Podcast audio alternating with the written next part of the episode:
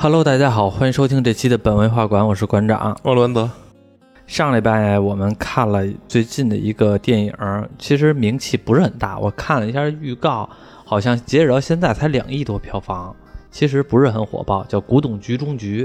以前呢，我知道有这么一个作品，但是呢，一直就没关心过。上礼拜小罗这边和我们去看电影去，说也没事干嘛，就去看了一下《古董局中局》。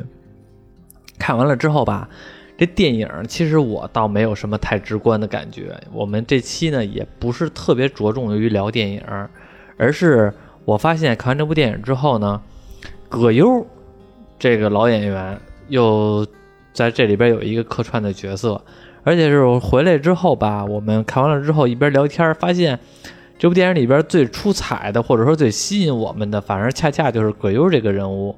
至于电影本身到底怎么样的话，其实已经不是特别关心了，因为葛优这个演员吧，以前对我们的了解简直太多了，尤其是我们八零年代、八零后，甚至再往前一点的年龄段的人，对葛优的了解是更多的。等到九零后，或者说九零后都还好，到零零后吧，感觉葛优这个演员就慢慢的存在感就很低了，因为。已经很久没有看他的作品了。我记得我上一个看葛优的作品，或者说印象比较深刻的，还是那个《私人定制》。对，是我比较有深刻的，还是那《让子弹飞》呢。那个有点太老太老了，但我觉得葛优就特别适合这种什么富贵啊，还有那个汤师爷那种角色，有点小狡猾，老耍耍小聪明，占小便宜，但人却不坏。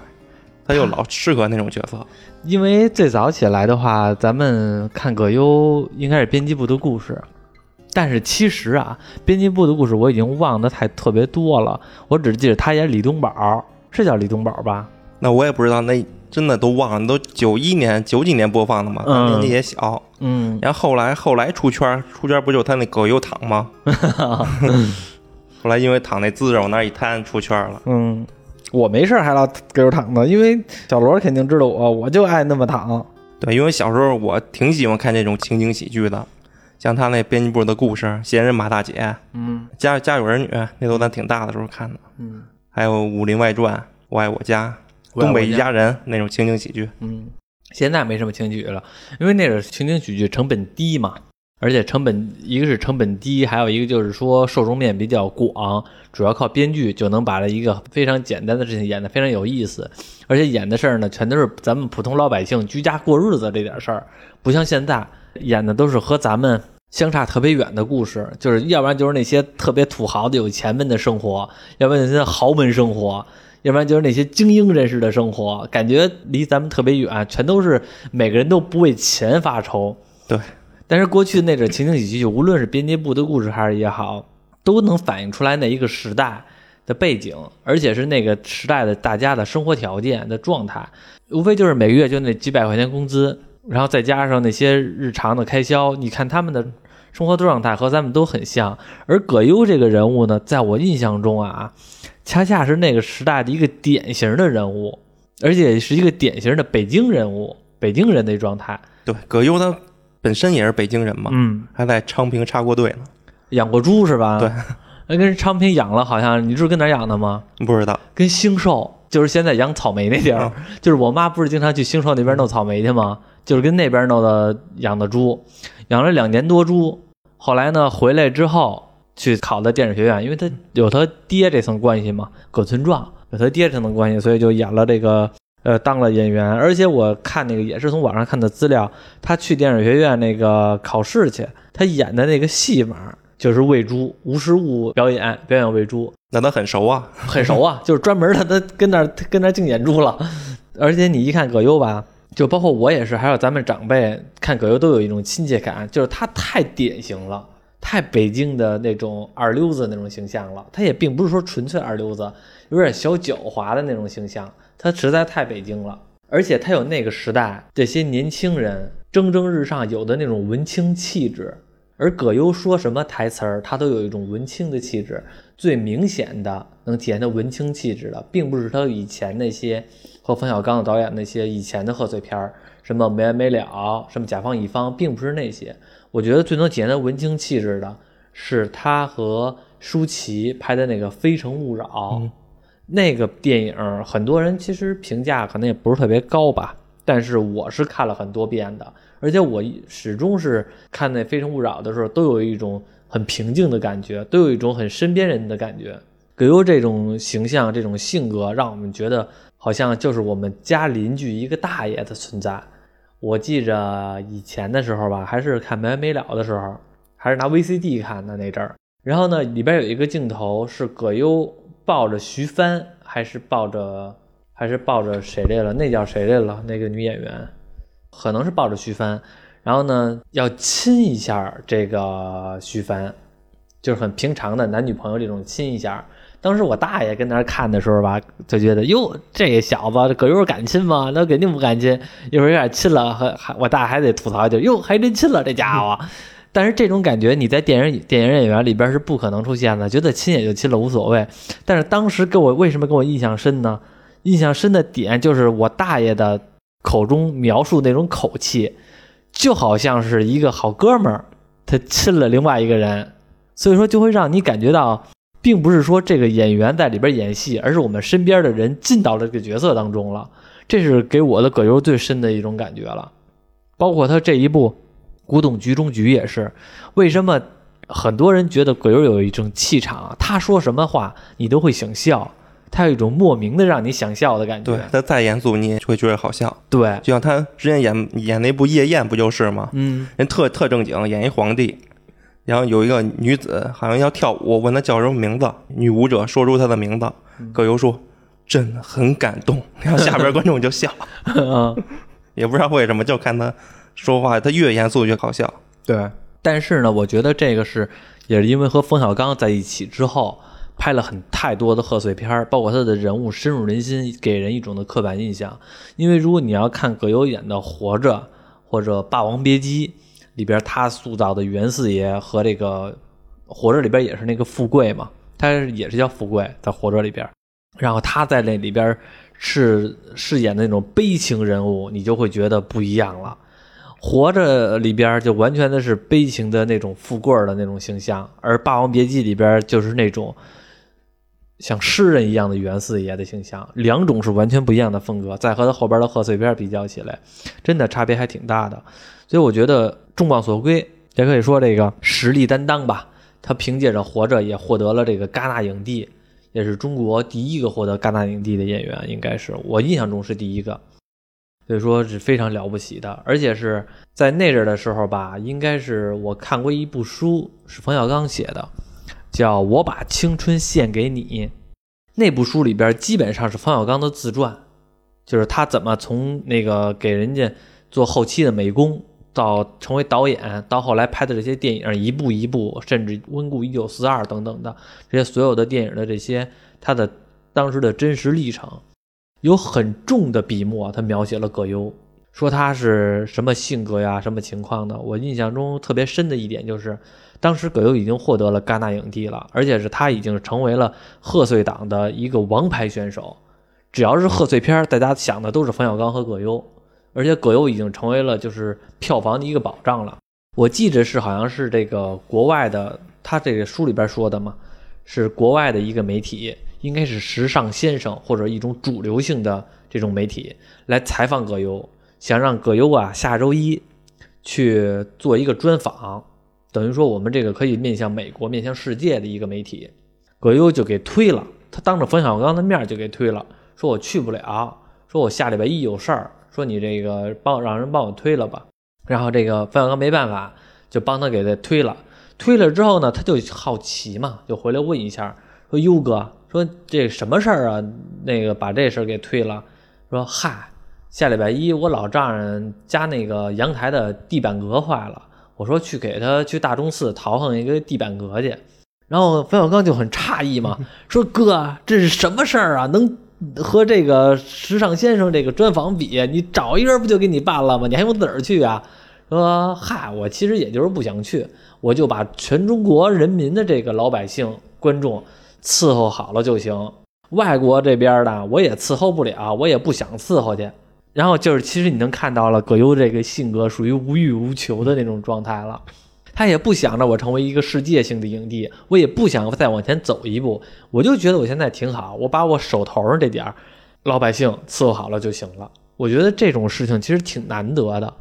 对，像现在的明星，目的都为了走向国际嘛，嗯越走向国际越好，嗯都想从中国往外走。嗯，你看葛优比较印象深的电影是什么呀？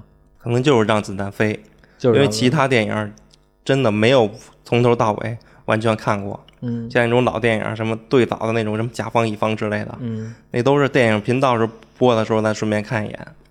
具体讲什么早就忘了，就有点经典小桥段，嗯，什么地主家也没有余粮啊，那也不成啊，地主家也没有余粮啊。对对，好像还有一个叔叔不见不散，他装一瞎子，啊，我又看见了，黑夜给了我黑色的眼睛，我却用它寻找光明。一会儿旁边过来一个女的，一个大美妞儿，然后扫了一眼，徐白说：“哟，这谁钱包啊？哎呦，哪儿呢？哪儿呢？哪儿哪儿呢？”一会儿那说：“啊，我又看见了，这是爱情的力量。对，都是这种经典的桥段嘛。”嗯，你要真的说从头到尾那电影讲什么，真的全都已经忘了。我差不多都记着呢，就是反正我看过葛优的电影啊，差不多都记着呢。就是包括你刚才才说的甲方乙方或者没完没了，还有或者什么那个让咱飞的都后期了，你都看了可能太多遍了，肯定记着呢。对，还有那大腕儿，大大腕儿里记得不是葛优，是那李成儒了。那段贯口，嗯什么你别嫌贵还不打折，嗯，什么开个什么车进去，保安都不好打招呼。你要是开一日本车进去，你都不好意思跟人打招呼，周边邻居不是奔驰就是宝马。对，是这样的。对，好像是那这套。嗯，周这边邻居不是奔驰就是宝马，你要是开日本车进，你都不好意思跟人打招呼。你说这样的房子得卖多少钱？我觉着怎么也得卖两千块钱一平吧，两千那是成本，四千美金起步，你还别嫌贵，还不打折。你最近是不是又玩那喜马拉雅配音了？没有没有 喜马拉雅配音秀，没有没有，我就是突然间你说的时候，脑子里边就想到了，我觉得画面感太强烈了。现在他说的那个梗，我都经常用，你知道哪个梗吗？不知道。有一个精神病院人手不够，准备招楼长，让好的带坏的，病情好的带病情坏一点的。然后呢，一楼、二楼、三楼分看哪个楼更严重，一楼更差，二楼中不溜，三楼更好，就是病情的情况。院长带着医生们先去了一楼，手里边拿了一个苹果，问：“这是什么？”有人说：“是苹果，干嘛的？吃的。”行，你就是一楼楼长。又去了二楼了，手里边拿了一个香蕉，然后说：“这是什么？是香蕉，干嘛的？吃的。怎么吃？剥皮儿吃。”然后说：“行，你就是二楼楼长。”后来又去了三楼了，去三楼拿了一个什么来着？就是一个大喇叭，有一摇把儿那个，嗯，放音乐那个，一有就出声儿，那叫什么来了？留声机。行，你就是三楼楼长，就是这个吗？想起来了吗？忘了。忘了吧？忘了。我经常还用这个梗呢。有的时候我们和同事之间聊天之类的，同事之间说了一个事儿，我觉得特别对，或者说，或者说我觉得他说对了，大家都知道他说对了，我就啪一拍桌子，你就是三楼楼长。他们有的人不知道这是什么梗，就我一人说了，我一人嘿嘿嘿乐，他们不知道。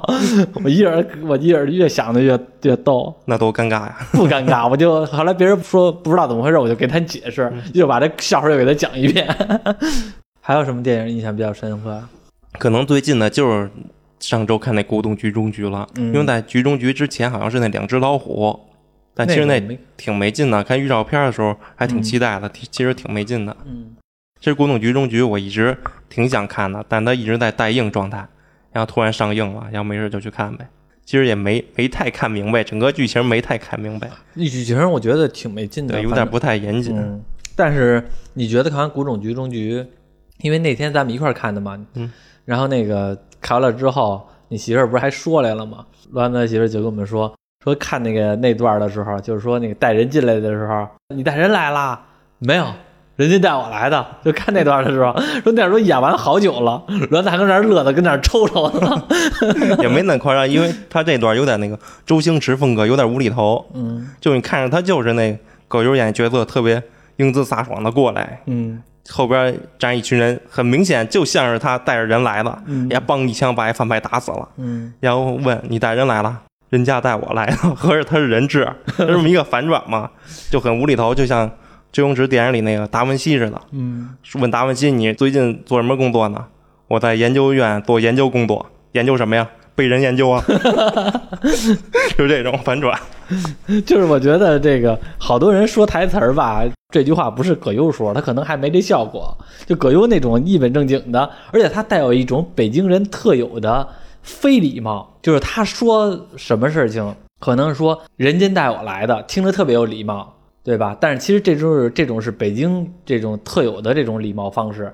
比如说，北京就好说您，就说您别这样啊。其实这个事儿说出来的您，不代表有的时候对你是有礼貌的状态，反而是呢有点阴阳你的状态。所以葛优他说很他说台词儿的时候吧，会让你能找到这种感觉，所以你就会觉得他特别有意思，就好像真的是身边大爷、胡同口那些串闲话的大爷似的。对，这么看，古董局中局也幸亏有葛优，要没有他的话，这电影真的挺一般的。对，因为几个这个电影里边吧，那些搞笑的桥段，或者说那些让我们眼前一亮的桥段，都是葛优出场，而且是里边的。要是没有葛优的话，我是盼着他出场的。对，但最后这电影里，那葛优为了救救他们俩，救雷佳音他们俩，牺牲了这个段，我觉得特别没有必要。嗯，简直都是为什么？就为了最后煽个情。嗯，没有一什么意义。嗯，这个电影的逻辑吧，反正一般。基本上，我觉得看完了收获就是葛优让我收获特别大。就是现在的特别小的观众吧，不太了解葛优这个人物。对于我们这种从小看到他、从小看到大的这种演员的这种期待性，这种指数是很高的。尤其是他在这里边表演又不错。整部电影里边，我最期待的就是葛优怎么还不出来。葛优怎么还不出来？他第一次出来的时候就让我觉得很很逗逼，跟那儿给人捏，那给人摁摁那个推背呢，摁后背呢，捏后背呢，拔罐子呢。雷佳音说：“您这手艺。”葛优就说：“八代单传，不咋地呀。”哦，还没传到我这儿呢。我看这大时候觉得特别逗，太有意思了。但其实这古董局中局那大结尾没太看明白。因为他那剧情不是为了许愿他爷爷把那个玉佛头交给日本了吗？嗯，然后把他爷爷判定成汉奸了。嗯，就是许愿的目的就是证明那个佛头是假的，他要找出一真的为他爷爷洗清冤屈。结果证明他爷爷献出那就是真的呀，就是真的。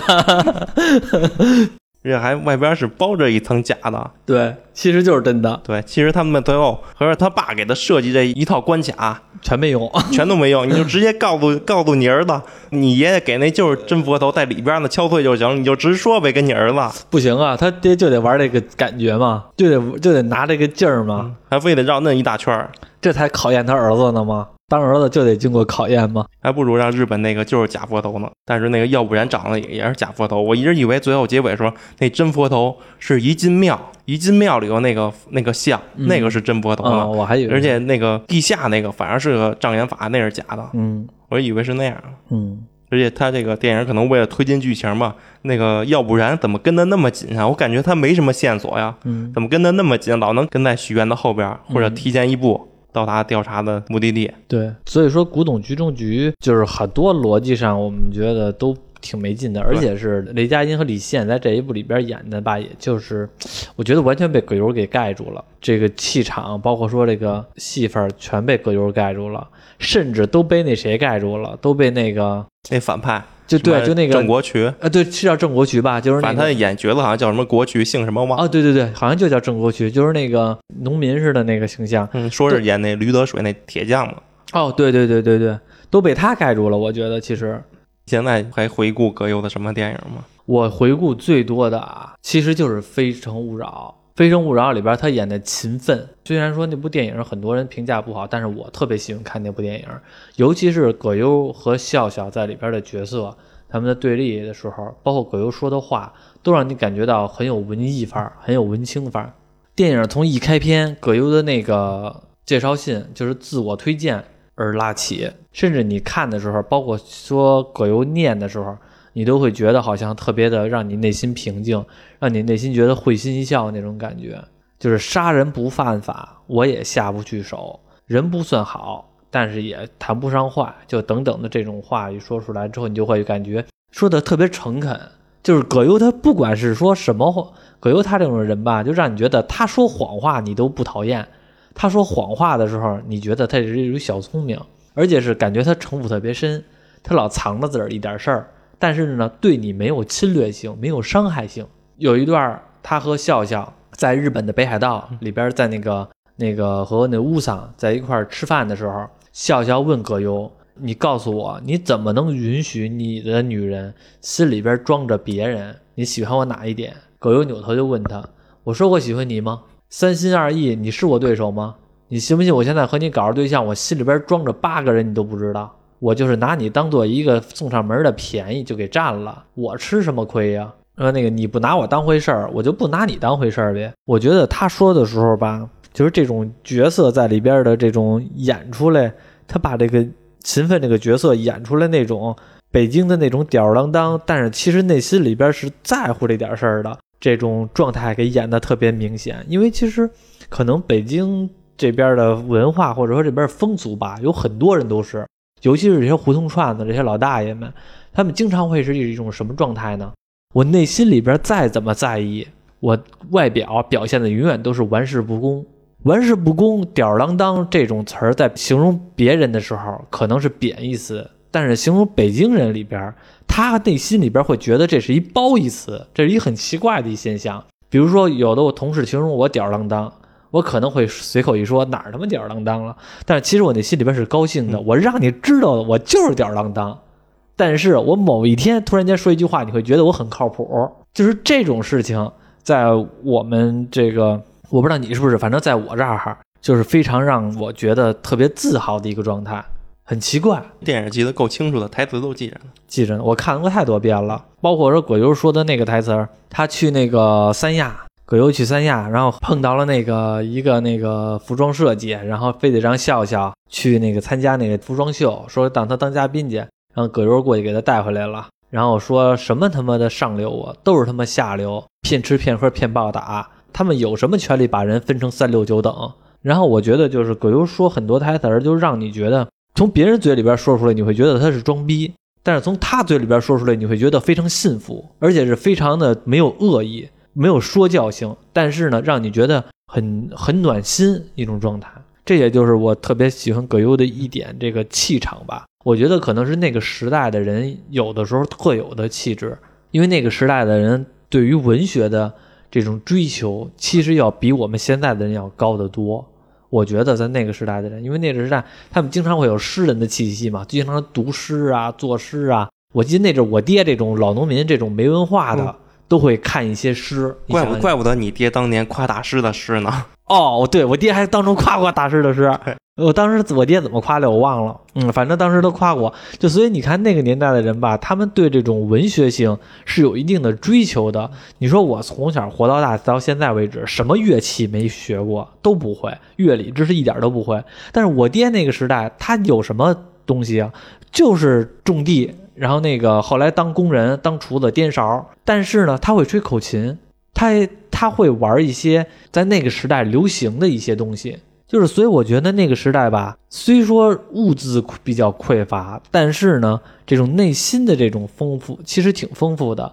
我觉得这个有一定的功劳，是那阵是那个时代的那些在文化产业参与的这些人员的功劳。其中有一个人，就是包括说冯小刚和这个葛优啊，然后他们都是玩到一块儿的，是谁呢？就是王朔。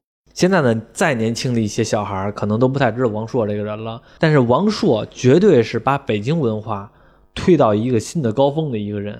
当初万人空巷的渴望，然后这就是王朔的编剧。包括说《非诚勿扰》，然后私人定制，甲方乙方没完没了，然后这都是王朔。呃，还有那个，还有一些葛优的一些早期作品，手机什么乱七八糟的，这都是王朔的作品。所以说王朔吧。因为当时也是冯小刚傍着这个王朔在一块玩然后从王朔那儿弄了不少东西，弄了不少本子。但是呢，你能感觉到王朔把这个把这种人文文化呢推到一个真的是高峰。我我相信这也是我就是直接说出来的，就是很多听我们节目的人啊，其实比我们牛逼多了，真的比我们牛逼多了。无论是思想上，还有这学习方面、成就方面，都比我们牛逼多了。但是大家为什么要听我们白话？有一部分优势，是因为我们的说话的方式，我们的这种口气、口音，是让大家能接受，心里边觉得是更亲和力的。但是往根源了想，为什么我们说话能让你们觉得有亲和力呢？我觉得其中有一个观点是我认为的，就是普通话的宣传就导致普通话让大家更能接受，而普通话又是从北京话和一些其他地方话给演绎出来的，所以说是有这个先天优势的。还有一点就是当时可能大家看到的媒体都是电视，没有一些电脑或者网络，所以大家对电视上。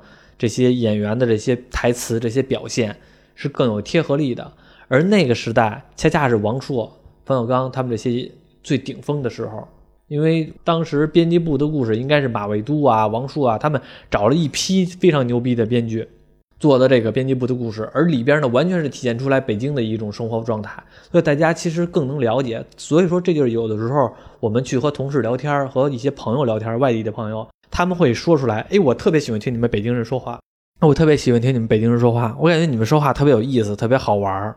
这就是因为那阵的媒体，这种宣传途径全都是这些核心的这些资源，全都是被这些人给掌握了，而这些人在不遗余力的推行他们自己的文化，所以说导致我们这种播客，导致我们这种口音，我们这种说话方式，大家能更能喜欢。对，那不有一个。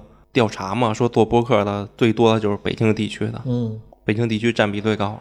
北京地区应该是播客界的半壁江山了，就是应该是整个全国来说，北京应该是占了百分之五十都往上冒的一种状态。因为可能是因为啊，一个是因为语言的方式优势，还有一个就是因为这边的人，北京这边的人就好贫，就好逼逼，就好聊天。你打个出租车。你和出北京的出租车聊天，每个出租车司机都是一个合格的博客选选手。不说出租车司机，就咱们上中学的时候，上初中的时候，就咱现在的小孩你就在他旁边聊吧，你就在旁边坐着吧。他们几个四五个人跟那聊天，你会觉得他们天南海北都能给你侃一会儿，就这嘴里边一直叨叨叨叨，一直不停着，老有的说。光一奥特曼能跟你说仨小时去，然后各种的事儿，然后而且说的让你听着，你这个成年人你都听着他们聊天，都觉得特别开心。这是一种状态，可能是这个是优势吧，而且是我也觉得，但是现在来来看，随着自媒体呀、网络的这种盛行，其实这种优势已经越来越少了。你看现在大家说的口头语这些台词儿，有好多都是其他地区说的这些这个语言环境而导致的。你看现在的你一个普通话不好的人。你在 B 站上面做解说、做 UP 主、做什么一些自媒体，这样没有问题。而且甚至你的地方性的语言可能都能达到一个意想不到的效果。对，那属于一种特色嘛。像现在很多小品都特意讲那种方言。对，就跟咱群里那小何似的，他每次念的时候都说让咱练练好普通话嘛，这就是他自己的特色。嗯，你就有点口音就有点口音呗，你就走一特色就完了。对，干嘛非得走普通话这个路线呢？对。我觉得也是，但是呢，有一个前提条件就是，你有口音没问题，但是你一定要让人 听得懂，听得累，听得能听懂就行。因为很多时候，如果你要是普通话不过关的话吧，你受众群体太小了，甚至有的一个村儿可能这一个语言隔到隔壁村都听不懂了，那你这个怎么办啊？所以说你必须得，你有口音没问题，普通话不好也没问题，但是你至少能让人听懂，那就 OK 了，听懂你说的是什么就可以。我刚才不是说了那个《非诚勿扰》吗？嗯，除了《非诚勿扰》，其实我看葛优的电影里边还是印象比较深刻的，就是《活着》了。《活着》这部电影是让我看着呀，哎呦，就是那种让你心疼的那种感觉，揪着心的疼。就是很少有电影，就有的人看电影，有的那些伤感的电影吧，它是让你看的哭，它是让你看的难受。让你觉得可怜这个角色，但是《活着》那部电影呢，是让你看着好像是在不停的扎你的心，那种疼痛感就让你看这电影的时候，甚至心脏都有点疼痛感那种感觉。里边这个葛优演的富贵，从一个大少爷被龙二把这个万贯家财把这个宅子给赢了之后，然后这一下就堕落下来，堕落了都还好，我觉得他是应得的，他是自找作的，这我都无所谓。就到最后的时候，他唱那个秦腔的时候，因为他是也讲的是一个西安那边的一个陕西那边的一个那个大少爷嘛，所以说那边的文化基本都是秦腔嘛。然后他去拉着那个二胡唱秦腔的时候，唱赵子龙的时候，我就感觉那种悲凉感、那种沧桑感，就在葛优这个当时那段戏里边，让我看着特别揪心，不停的潸然泪下。哎呦，让你感同身受。这个不是说让我感同身受，我感同身受，我的 EOS 又跌了，赔没了。我我的感同身受不是这个什么，不是这种疼痛，不是这种感觉，而是那种。就让我觉得好像是这他妈日子怎么能过成这样？怎么这么操蛋？这人生怎么这么难？就我们活着怎么就这么费力的才能活下去？就是这个，当然这个作品，这个因为也是一个余华的，当然也是因为这余华这个小说是非常的巅峰了。但是我觉得和葛优的演技也脱不开关系，因为当时我就感觉这个活着真他妈太痛苦了，就是日子过成这样，就让你觉得好像是真的是。揪着心的疼，所以那个是我特别看重的一个戏份而且是后来富贵的这个闺女又没了，哎呦，现在我想起来都觉得就是太难受了，太噎人了。这部电影看的太噎人了，所以我有时候甚至都不敢看第二遍。但你别看葛优演过这这么多电影。但他好像没有一部电影是说那种票房特别特别高，好几十亿，排上那什么中国票房排名的那种电影倒没有。嗯，当然了，因为他那阵的时候没那什么嘛，票房没有像现在这么夸张嘛。那现在这个李焕英，然后这个还有这个长津湖，还有战狼这些电影，说句实话啊。如果放在那个年代的话，他们达不到什么高度，这种脍炙人口的高度。但是那阵儿的电影到现在来说，我觉得达到了脍炙人口的高度了。其实那阵儿时代不太一样，这个说出来有点难，有点那个得罪人啊。就是我觉得啊，就现在我们的票房影史这个排名，什么李焕英啊、战狼啊，然后这个什么什么这些，还有什么李焕英、战狼，还有这个长津湖啊，就说出来有点不太政治正确。但是我觉得啊，什么影史最高只是就这么回事儿，它只能在经济方面上达到最高。但是其实从内容上、品质上，甚至不如那阵儿的电影。其实我觉得差了很多事儿，所以我觉得甚至这个排名现在是乱的，现在这个排名是不符合我们观众的这个初衷的。可能是有的人不愿意这么听，但是我是这么觉得的。这像是风马牛不相及的事儿，是两个榜，就像是我们现在看豆瓣上百大这个。电影或者说前十名的电影，什么《肖申克的救赎》，什么乱七八糟的，什么《辛德勒的名单》，但是你的票房和你的这个程度是没法比的。这个观众的觉得优质不优质和这个票房程度是没法比的。对，它票房高，可能就是看的人多，感兴趣去看的人多。对，肯定越往后，随着经济发展嘛，肯定越往后电影这个榜是不停在刷新，票房越来越高。嗯，随便一个电影都能上上个亿。对。你看以前那阵儿，我记着张艺谋的《英雄》刚上来的时候，票房一破亿，我操，感觉中国这个电影市场这么大，都破亿了。但是现在一看，动不动就破亿，破亿简直太普通了。然后像葛优，你看他也火了这么多年了，嗯，在央视春晚到就上去一次，上是吗？对，有过一次，是一九年跟那个乔杉演的一个小品，他是那个卖那个保健床垫那个。啊，我忘了，春晚我都很久没看过了。就是那种现实中骗老头老太太买保健品那个哦，有一奸商是吗？他对，他是卖那床垫，什么养生床垫，你睡那床垫治百病哦，就那种东西哦。不过葛优还是挺，葛优这种演员还演奸商也没毛病，也挺适合的那个形象和气场。之前你记得看那个私人定制吗？私人定制里边有一段戏，就是那个范伟那段。私人定制里边因为是好几段拼的嘛。其中有一段我觉得印象最深的，包括说我也重新看好几遍了那段戏，就是那个范伟那个戏。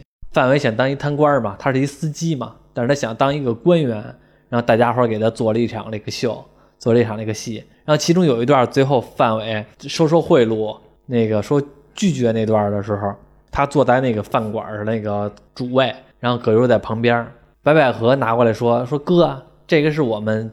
公司新出的月饼，月饼那个扁豆馅的月饼，说您回拿家尝尝去。说，哎呀，有事儿说事儿，这月饼啊，我礼呀我就不收了。葛优旁边说：“哎呀，哥还是拿咱当外人，几盒月饼值多少钱呢？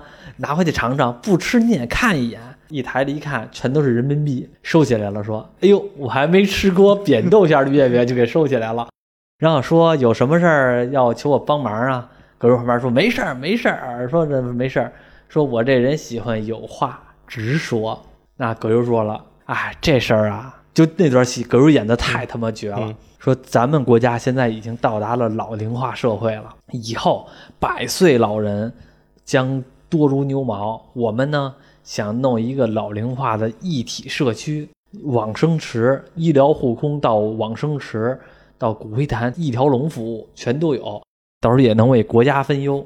范伟说好事儿啊，说这个怎么样啊？有没有需要我什么帮忙呢？有没有地需要我给你那个找找？然后那个葛优说：“嗨，就差这一块地的事儿，说看您能不能跟县里边政府打个招呼。”就这，哎，就那段表情绝了，绝他妈的，就商人那种市侩，那种商人那种市侩，然后那种状态给演的入木三分，包括行为，包括表情，简直的绝了。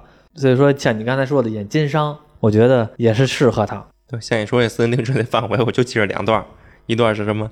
我可以不收，但他们不可以不送。嗯，还有就是一一堆农产品、核桃吧，贿赂的。说哪个官员能经不住这样的贿赂？生气了，经不住这样的考验，拿一堆核桃就想贿赂啊？那个，对他又跟核桃核桃里掏呢，以为核桃里有钱呢，掏了半天什么都没有，就是核桃。对，家里边那个什么嘛，说那家里边那个老乡来那个来那个求他办事儿那边儿，说咱们。乡镇要摘了贫困县的帽子，说这个不行啊，这个摘了贫困县的帽子之后，县里边的财政少一大块。然后葛优演的农民的状态也好啊，往那一坐，一来想当然的直接把鞋脱了，蹲在沙发上，就那种农民的那种陕北农民那种感觉一下就出来了。然后包括说话的时候，我们陕北或者是那个你这个三舅这个坟还在那里呢，我也学不好他说话啊，反正就说那段话，哎呦。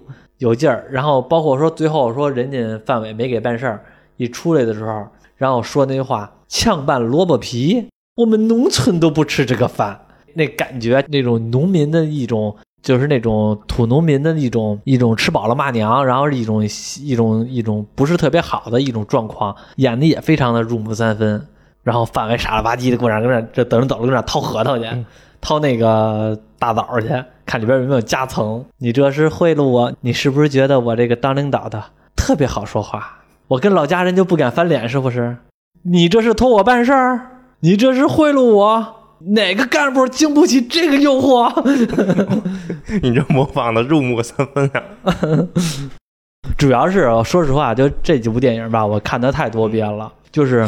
我是特别喜欢看冯小刚的电影的。其实，冯小刚和葛优的搭配是让我特别喜欢看的。喜欢看什么地步呢？就是不管我什么时候，假如说电视有播，或者我这短视频有，我都会点进去看一下。我虽然可能看了无数遍了，他讲的是什么，我都快能背下来了，但是我也会愿意进去再看一下。虽说现在冯小刚这口碑不是特别好，折了，但是呢，我觉得一码归一码，人家拍的东西确实不错。我至今觉得中国。拍的最好的战争题材的电影啊，有一个是《红海行动》，是我觉得不错的。还有一个呢，就是冯小刚的《集结号》。《集结号》是我认为那些老的电影，什么八大、什么上甘岭、什么地道战那些，咱就不说了，那些太老了。但就是从我知道的啊，就是这个改革开放之后，然后这个我能看到的战争电影里边，我觉得最好的就是《集结号》了。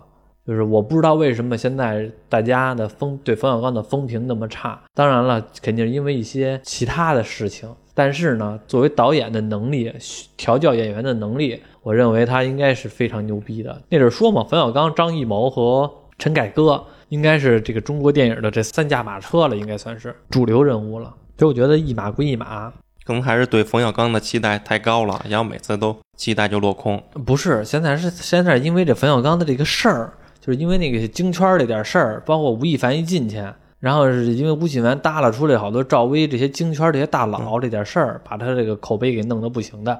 还有一点就是上回那个咱们看那小视频里边那个，因为冯小刚和那个好像有没有葛优我忘了，还有那谁有冯小刚有葛优，还有那个陈道明，他们在那个冯小刚家里边吧。然后让那个谁，让那个演苗苗，让那《芳华》里边的苗苗跳舞，记着那段吧？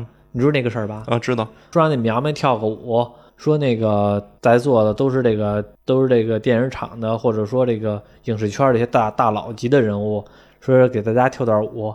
然后苗苗说那个还没说跳不跳呢，然后那个可能不太想跳。然后那个陈道明说你哪儿呢？想看人跳舞就怼一句。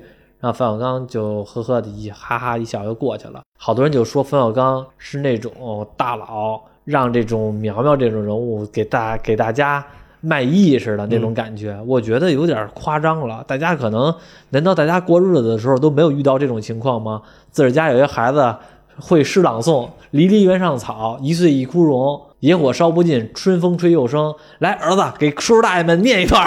对，我小时候经常这样。我爸经常说：“来，儿子，给大家念一个春。儿子，给大家念一个那个李白的《静夜思》。”经常这样的，我傻了吧唧就过去给大家念，大家就咔就鼓掌。其实大家可能都觉得念的什么玩意儿啊，但是那碍于家长面子都鼓掌嘛。这就都是这种场景嘛。我觉得大家有点那个，也不知道是敏感性还是怎么回事，闹的全都是这样的状态。而且是人家家是地暖，你把鞋脱了也没事儿，脚底也不凉。再说了，陈道明怼一下冯小刚，人家是哥们儿之间的，随口一说的。就就比如说，乱哥在我们家那个什么，说想看电视，我就说你哪儿那馋啊，非得想看电视。他那个什么，先热了想开空调，费我们家电，开什么大热空调，外边吹风去。我们经常也这么说嘛，无所谓的是，大家不知道怎么回事，现在就感觉感觉都特别敏感。对，谁也别评论谁，反正你也不在那饭局上，你也不知道到底怎么回事，而且还把好多的作品给否定了。说什么这不好那不好，我看着就挺好的。比如说《非诚勿扰》，我看着就非常好。不过这些年吧，葛优虽然是和冯小刚有相当一部分长的时间的合作，但是不知道为什么后来就不怎么合作了，反而和姜文合作较多了。《一步之遥》和《让子弹飞》其实也把葛优给提上来了。对，然后后边大家都对姜文挺期待的嘛。然后上一个《一步之遥》，大家觉得不怎么样；然后上一《邪不压正》，大家好像觉得也一般。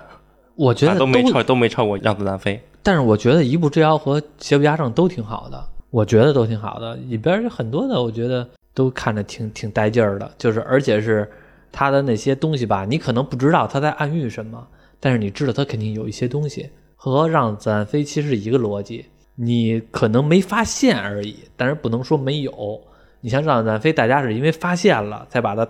拔到一个高度，包括网上好多什么申遗，让咱们为什么还没申遗？这有点夸张型的说法。但是其实一步之遥和这个邪不压正，如果你要看到了那些点的话，我觉得也是同样的一个级别的作品。马走日，象飞田。哎，你看见那什么了吗？你看见最近头些日子我看那葛优那个，然后挺逗的。葛优好像去酒店，然后那个边上有那些旁边那些工作人员给他拦着点儿。假装拦着人，然后结果那摄像机跟那照着呢。葛优一会说：“别拦着，别拦着，这儿没人。” 看过那个吗？没有。你可能老能刷着，你能看，我都刷不着。哦，有可能，因为可能我老看葛优的电影，包括小视频里边经常有，所以经常会一些他的状态。还有包括头些日子我看的小视频，就是也不是他参加一什么活动，然后一会儿他说那个有一句台词儿，有一句网上流行的话，叫“中国人不骗中国人”。然后紧接着那个葛优就说这句话是没有什么说法吧？他就怕是不是有一些现在因为比较敏感嘛，现在很多时候说话都祸从口出嘛，也说不好有什么块神经就戳动了网友啊或者一些别的人的这个敏感地带，就让你觉得特别的尴尬，所以他就问这个这句词儿在网上没什么说法吧？人说没有没有，就是一个现在流行话。说哦那就行。从这几段吧能看出他也是一个谨小慎微的人。葛优还是挺谨小慎微的，出道这么些年也没有什么太大的新闻，就是不好的新闻存在于大家的目光当中，至少也证明这个老一辈的这些艺术家吧，还是和我们这些正常人挺贴切的，没有什么玩的很花活的。当然了，他说中国人不骗中国人的时候，我觉得谁说的呀？这个台词也太扯淡了，中国人不骗中国人，好多中国人在外国全都被中国人骗。好像是那个诈骗团伙，什么电信诈骗，把他们抓了。让他们喊那口号，就中国人不骗中国人，让他们以后别诈骗中国人，诈骗外国人去。诈骗团伙说的话你信吗？那你要是说人家要说中国人不骗中国人，那为什么我老接那些电话呀？是吧？装孙子，这都是自我安慰的话。突然想起葛优过去一个广告，叫“神州行”，我看行我看行。一般人我不告诉他。哎，太早了那个。不过随着他现在年纪大了，估计以后的电影都是像局中局似的演个配角，嗯，就客串一下就完了。其实很多人没搞明白，我觉得可就是至今为止都是一票房的保证，但是可能进电影院的人已经不再进电影院了，因为那阵电影吧，很多都是那个 VCD 占了很大一部分，然后包括电影院那阵其实那阵其实主流的这些消费群体。现在可能已经不消费了，都已经还房贷了，都已经有儿有女了，都已经没时间做这么些再进电影院啊、再买碟呀这些，没时间看电影了。所以说人群不太一样了。对，现在大家都特别乐意看沈腾，嗯，现在沈腾是一票房保障。嗯，以前有段时间是特别都喜欢看黄渤，现在都喜欢看沈腾了。但是其实我觉得沈腾，哎，就反正我觉得都是好演员。每个都有一个能接班的，都是好演员。但是我始终感觉葛优在我心目中是一座大山，就是可能我比较老派，就感觉谁都逾越不过去。可能路径不一样，但是这种风格在我心目中，他永远是最高峰。对，不过好像葛优好像没孩子。嗯，对。说他结婚时就商量好了，说不要孩子。对，嗨，也是挺超前的，也是人有人的想法嘛。对，人家说就。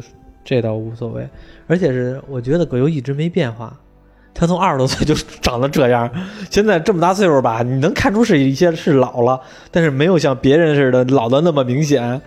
他从二十多岁的时候长得可能就像四五十的，他都等到四五十的长得还像四十四四五十的，还像二三二十多岁，现在都已经六十多了吧，还和以前差不了多少，没太大差别，你发现了吗？发现，发现好像比。你年轻的时候还还显着年轻点了，年轻的时候太瘦了，尤其演李东宝那阵儿，就是那个编辑部的故事都作腮，他特别就营养不良似的，太瘦了。然后但是你看现在吧，就是还胖乎点儿，而且看着呢，可能条件好了，营养好，营养跟得上了，感觉脸盘儿吧还顺溜点儿，不像以前似的那么苦了吧唧的了。我记得印象比较深的那画面，就是以前那阵儿，好像是那部电影叫什么呀？也是姜文的，是。也是应该也是姜文的，可能是那个就是跟我说对不起，还是叫什么电影去了？就是他把一电脑包给砸了，李保田演的，我忘了是什么，我忘了是什么电影了。反正里边有一个镜头，就是包括那个镜头也做成那个 QQ 的那个表情了，经常发，就是葛优吃黄瓜那个，记得吗？好像有点印象啊，老坐那儿拿根黄瓜呱呱在那嚼。这期聊葛优的原因啊，也是因为看了《古董局中局》，让把这个演员呢重新给拾掇起来了。很多的时候，我们都想不起来再看一些葛优的电影了，是当做一种生活方式。看到他电影呢会刷，电影上电影频道上演我们会看，但是呢，因为他也确实最近也没什么作品了，就会让我们觉得好像脱离了我们印象当中了。因为看了《古董局中局》之后呢，其他的事情我都没记住，只记着葛优了。又重新回到了我们的视野当中，我是还是很欣慰的，特别希望就有几个演员让我觉得我特别希望他们继续出作品，包括说让我觉得好像看一部少一部了。其中呢有葛优，还有呢就是成龙，就是在我心目中葛优和成龙可能是一个级别的，就是让我觉得看一部真的是作品是看一部少一部了，珍惜的状态。看过片，一片两片 n 片，从不发被考验，江湖相流传，民间里杜撰，真实的故事一点一点变得玄幻。就现在想让全世界都看见，我们的长城没有断没有变，如此大地是我们的根源，将军不管火烈，将军不管火烈，将军不管火烈，眼前不是我熟悉的双眼，陌生的感觉一点点，但是他的。